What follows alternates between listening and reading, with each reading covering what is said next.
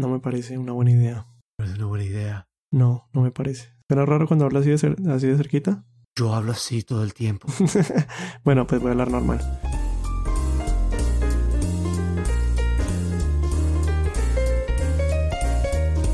Bienvenidos al episodio número 52 de Tecnocracia.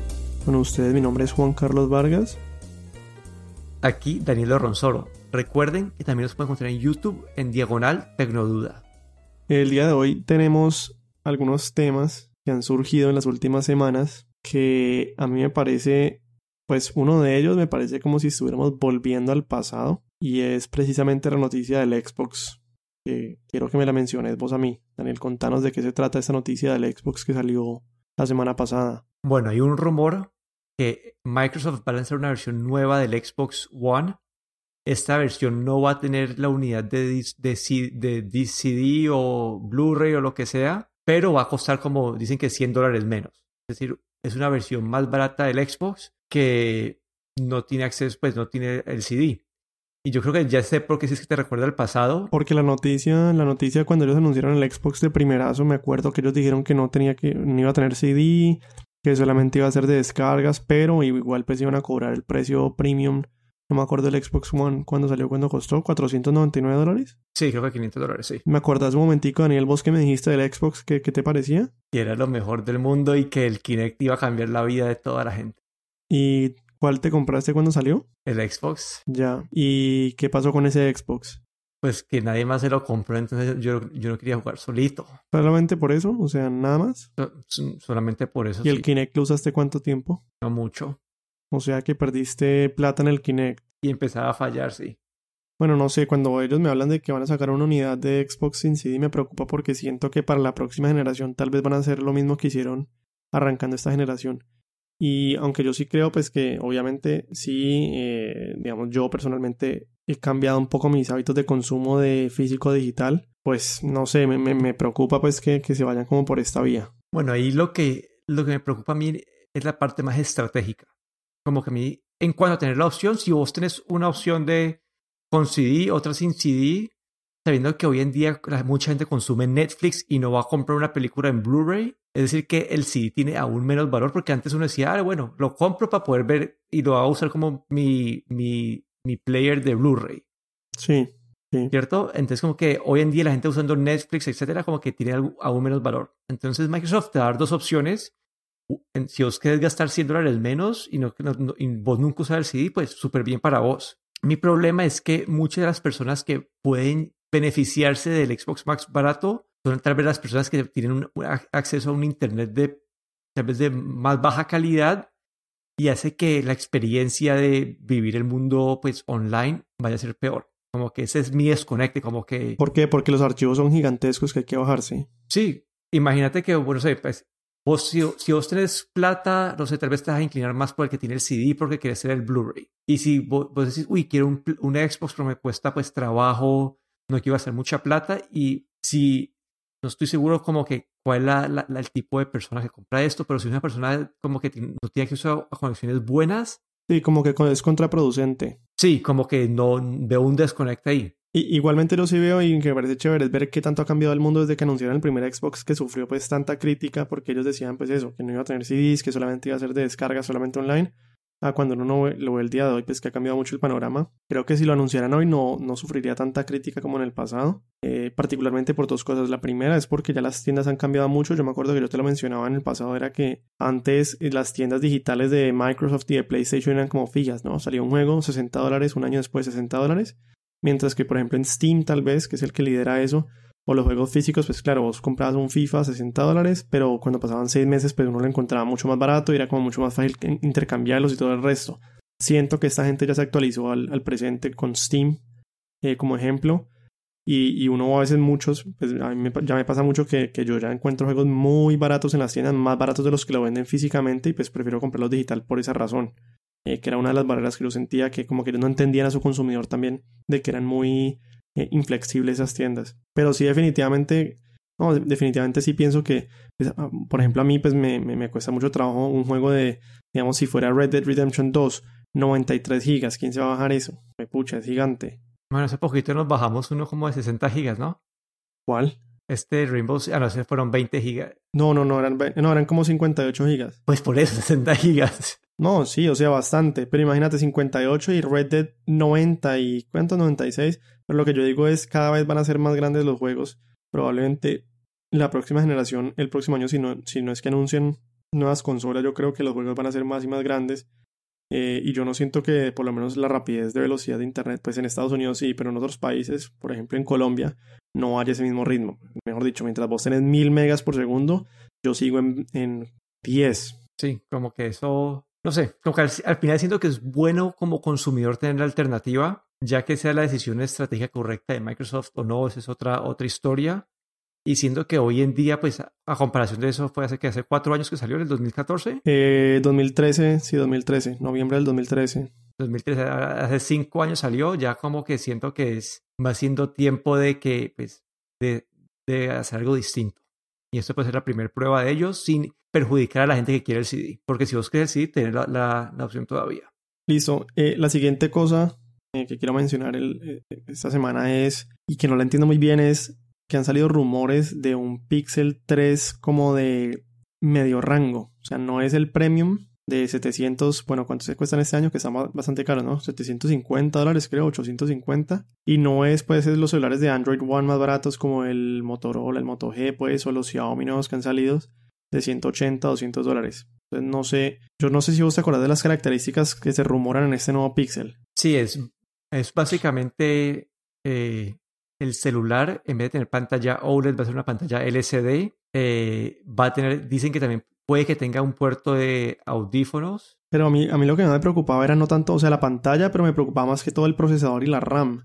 Bueno, el procesador es de el, el, el ya se me fue la marca, el nombre de la marca. Snapdragon 670. Bueno, y el punto de esto, a mí, a mí me parece, esa noticia me parece súper interesante a mí. ¿Por qué? Porque Google entró al mercado con celulares muy buenos, celulares que le daban como que están a la par de, de los de Samsung, pero entraron en un mercado nicho, como que Google no, se, no puede expandir su marca, su mercado debido a sus precios y debido a que es muy centrado en Estados Unidos. Entonces siento que, ah, bueno, importante notar que este celular va a mantener la misma cámara o se rumora que va a mantener la misma cámara que el Pixel 3 normal. Pero con un Snapdragon 670 no va a poder tener el mismo procesador interno de la cámara. Sí, puede, pero eh, creo que ellos tienen como que otro, otro procesador que ayuda para esa parte. No estoy seguro qué va a pasar ahí, pero, pero si las fotos son de la misma calidad por un precio menor, siento que esa puede ser la forma de Google de en verdad volverse mainstream, de volverse una marca que, la gente va a considerar en contra de un Samsung, en contra de un OnePlus, como que en, esa, en, esa, en ese rango de los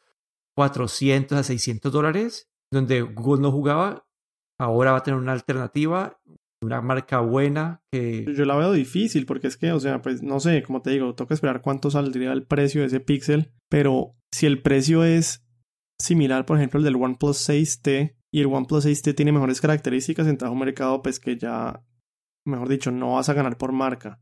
Como lo decís, Google es un mercado niche y muy poca gente conoce estos celulares, entonces entras a un mercado pues casi que muy complicado. Si es menos, o sea, si es menos que el del OnePlus, o sea, si entra como a competirle con iguales o parecidas características por menor precio, bueno, ahí ya tal vez sería un poco más interesante. Pero, pero es que creo que en este momento hay tantas opciones. Eh, simplemente hoy, por ejemplo, estaba averiguando de Xiaomi, eh, uno que le ha ido muy, muy bien en los reviews, que es el Redmi Note 5, que cuesta, bueno, no me acuerdo, el punto es que en línea estaba en descuento a 460 mil pesos. Y yo vi las specs, pues vi reviews de gente y todo lo demás y le ha ido muy muy bien. Dicen como que por ese precio es lo mejor que te puedes conseguir. Y yo ni siquiera, pues no, ni siquiera. Es que tienen tantos modelos que pues es como tal vez un poco harto ver todos. Pero pues este, por ejemplo, ni siquiera lo conocía. Y, y bueno, ahora se acerca diciembre. Nosotros vamos a hacer una lista de los mejores celulares del, del 2018. Yo ese ni siquiera lo tenía en mi cabeza. Y creo que es importante ver pues bueno, tal vez este entra en la competencia, ¿sí me entiendes lo que digo? Entonces como que entra un mercado muy complicado Google. Sí, pero a mí para el diferenciador de Google, ya en ese momento en la gama alta, yo creo que el diferenciador de Google es, son, pues para mí son dos cosas. Uno, es la experiencia Android pura, como está diseñado Android.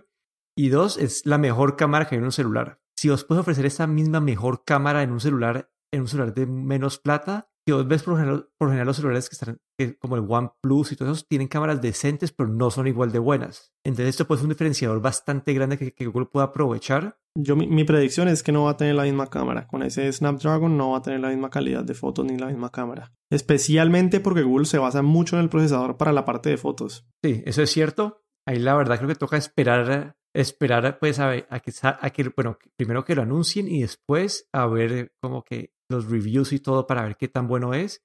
Pero en papel, como que en papel me parece una, una apuesta interesante de Google. No le he dado muy bien al Pixel 3, ¿no? Es decir, ha tenido bastantes fallas, ¿no? Bastantes problemas técnicos de pantalla, de errores, de glitches. Sí, pero creo que eso es, eso es el mal que tienen las, las compañías que les mira mucho.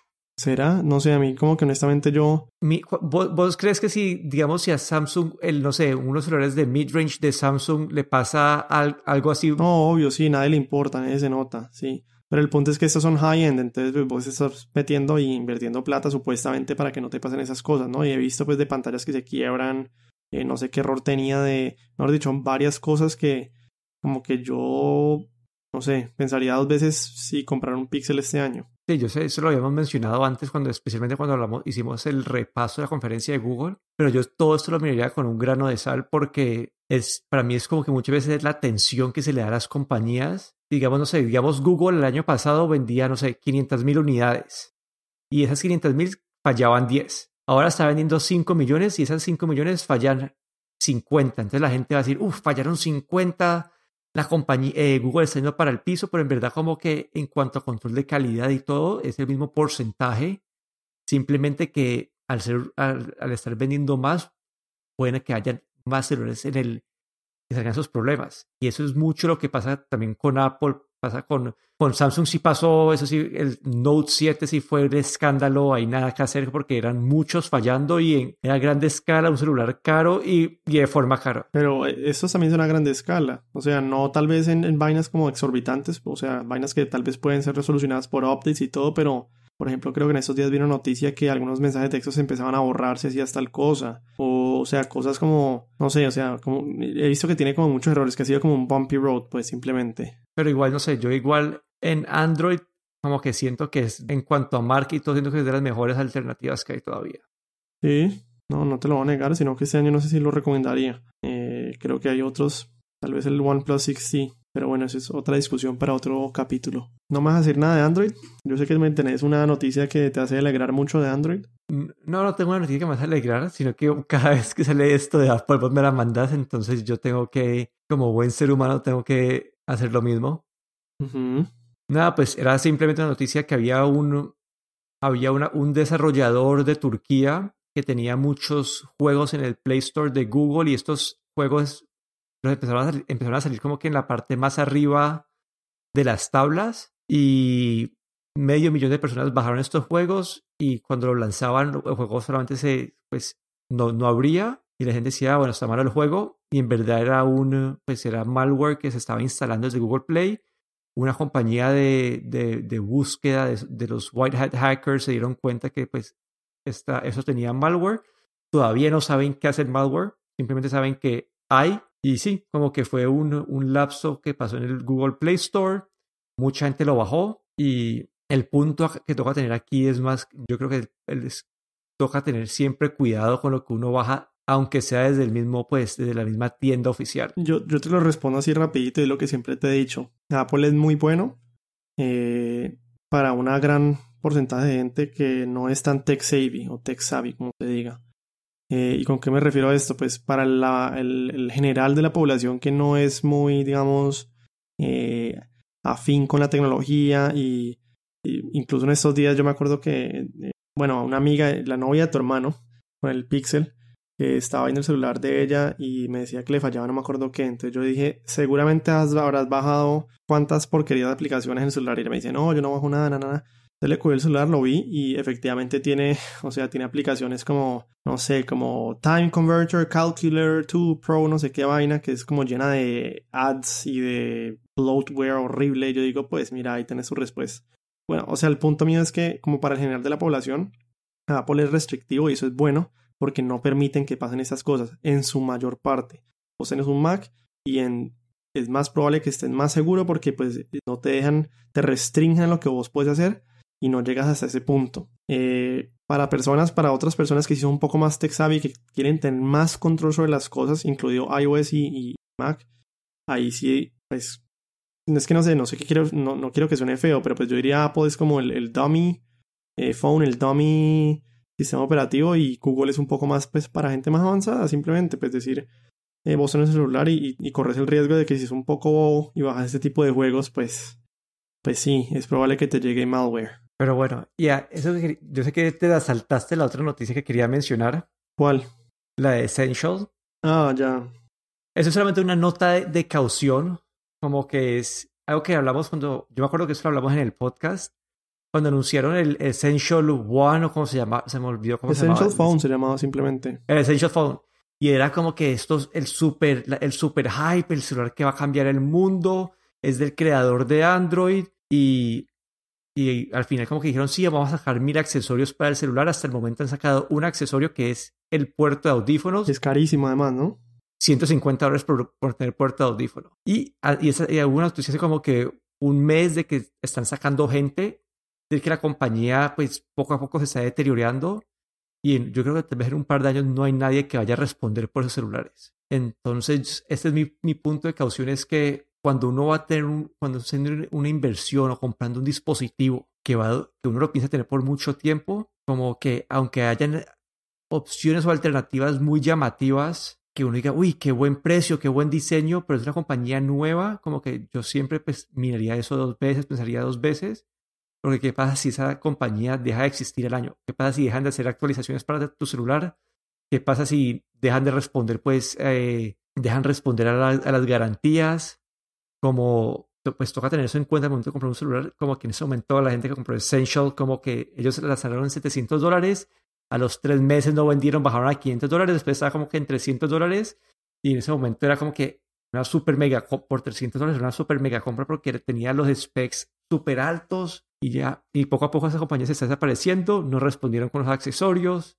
Sí, pero es algo que siempre nosotros dijimos, pues si lo van a, no lo recomendamos, eh, una de las razones era por eso, uno pues por precio y ya después que bajó era por eso, por su longevidad. Eh, y además habiendo tantas opciones, que es lo que no entiendo, habiendo tantas opciones de teléfonos en Android especialmente, no sé cuál es la necesidad, la verdad. Sí, pero bueno, como que esa era la nota de caución que la hablamos aquí en el, en el podcast y poco a poco como que esto se va como que volviendo realidad. Entonces es algo que yo creo que tengo que considerar. Bueno, y eso es todo por el día de hoy. Nos despedimos. Aquí mi nombre es Juan Carlos Vargas. Aquí Daniel Dorronzoro. Por favor, si ustedes utilizan un celular de Apple, vayan a la aplicación de Apple Podcast, buscan Tecnocracia y buscan las cinco estrellitas, dan las cinco estrellitas y nos escriben una notica cariñosa diciendo que es el mejor podcast del mundo. También nos pueden encontrar en YouTube en diagonal Tecnoduda.